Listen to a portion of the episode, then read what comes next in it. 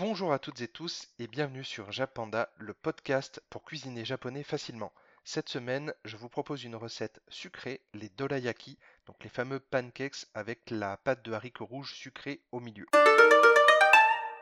Pour réaliser cette recette, vous allez avoir besoin de 4 œufs, 160 g de farine, 140 g de sucre en poudre, 2 cuillères à café de miel liquide, une cuillère à café de levure chimique, de la pâte de haricots rouges, aussi appelée anko, vous pouvez très bien faire vous-même.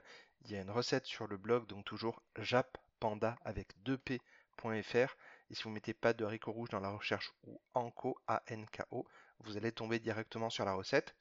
Et il vous faudra également un peu d'huile de tournesol ou d'arachide pour la cuisson. Tout d'abord, pour faire cette recette, il faut avoir en tête qu'il vous faut de la pâte de haricots rouges sucrée. Soit vous pouvez la faire vous-même, comme je le disais dans la partie ingrédients, avec ma recette qui est vraiment très simple et qui prend une petite quinzaine de minutes, soit vous pouvez l'acheter directement dans les supermarchés euh, asiatiques. Par contre, faites bien attention, il peut y avoir de la pâte de haricots rouges non sucrée. Il vous faudra de la pâte de haricots rouges sucrée. J'insiste vraiment là-dessus. Dans un saladier, mélangez au fouet les œufs, le sucre en poudre et le miel. Le mélange doit être homogène. Ensuite, tamisez la farine et la levure chimique, puis mélangez au fouet à la préparation précédente. Là aussi, la pâte doit être homogène. Recouvrir le saladier de film étirable et laisser reposer 15 minutes au réfrigérateur. Pour la cuisson des pancakes, faites chauffer une grande poêle anti-adhésive à feu moyen. Préparez l'équivalent de 3 ou 4 cuillères à soupe d'huile de tournesol ou d'arachide dans un bol à côté. Roulez un morceau d'essuie-tout en boule pour tremper légèrement dans l'huile et badigeonner le fond de la poêle. Sortez la pâte à dorayaki du frigo, enlevez le film. Une fois que la poêle est chaude, à l'aide d'une louche, versez délicatement la pâte à dorayaki. Le but est de faire deux disques de pâte de 10 à 12 cm chacun. Gardez à l'esprit qu'avec la levure chimique, ils vont légèrement prendre en volume.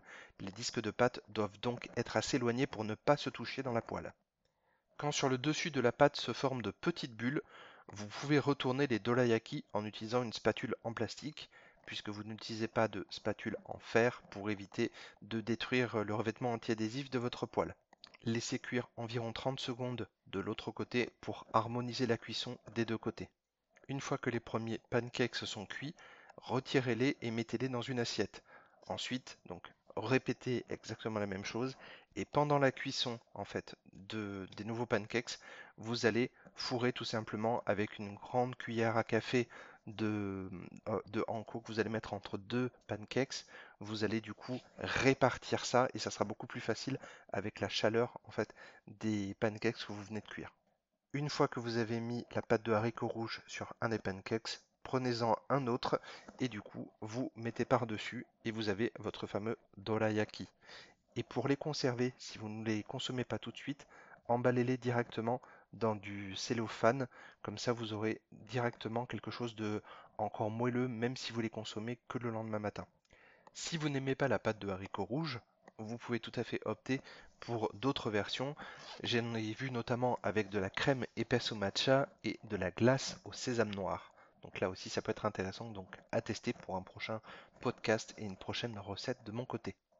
Et pour les adorateurs de la pâte de haricots rouges sucrés, vous retrouverez également sur le blog d'autres recettes. Tout à l'heure, je parlais donc de la pâte de haricots rouges en 15 minutes chrono que vous pouvez faire ultra facilement. Également du yokan, donc la recette de gelée japonaise avec 4 ingrédients seulement. Vous pouvez mettre de la crème de marron ou de la pâte de haricots rouges, c'est vous qui voyez. Et j'ai également fait une recette de bûche de Noël au matcha et au haricot rouge et des daifuku, donc ce qu'on appelle à tort des mochi, à la fraise et à la pâte de haricots rouges sucrés. Donc vous pouvez retrouver tout ça sur le blog jappanda avec 2p.fr. Ce podcast est maintenant terminé et moi je vous dis matakondo, à la prochaine.